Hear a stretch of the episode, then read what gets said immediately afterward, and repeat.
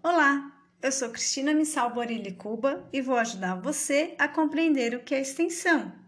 Antes de entendermos o que é extensão, vamos descobrir quem faz extensão? A extensão se materializa por meio da tríade extensionista, estudantes, servidores e setores da comunidade. Vamos destacar os pontos básicos para a extensão acontecer.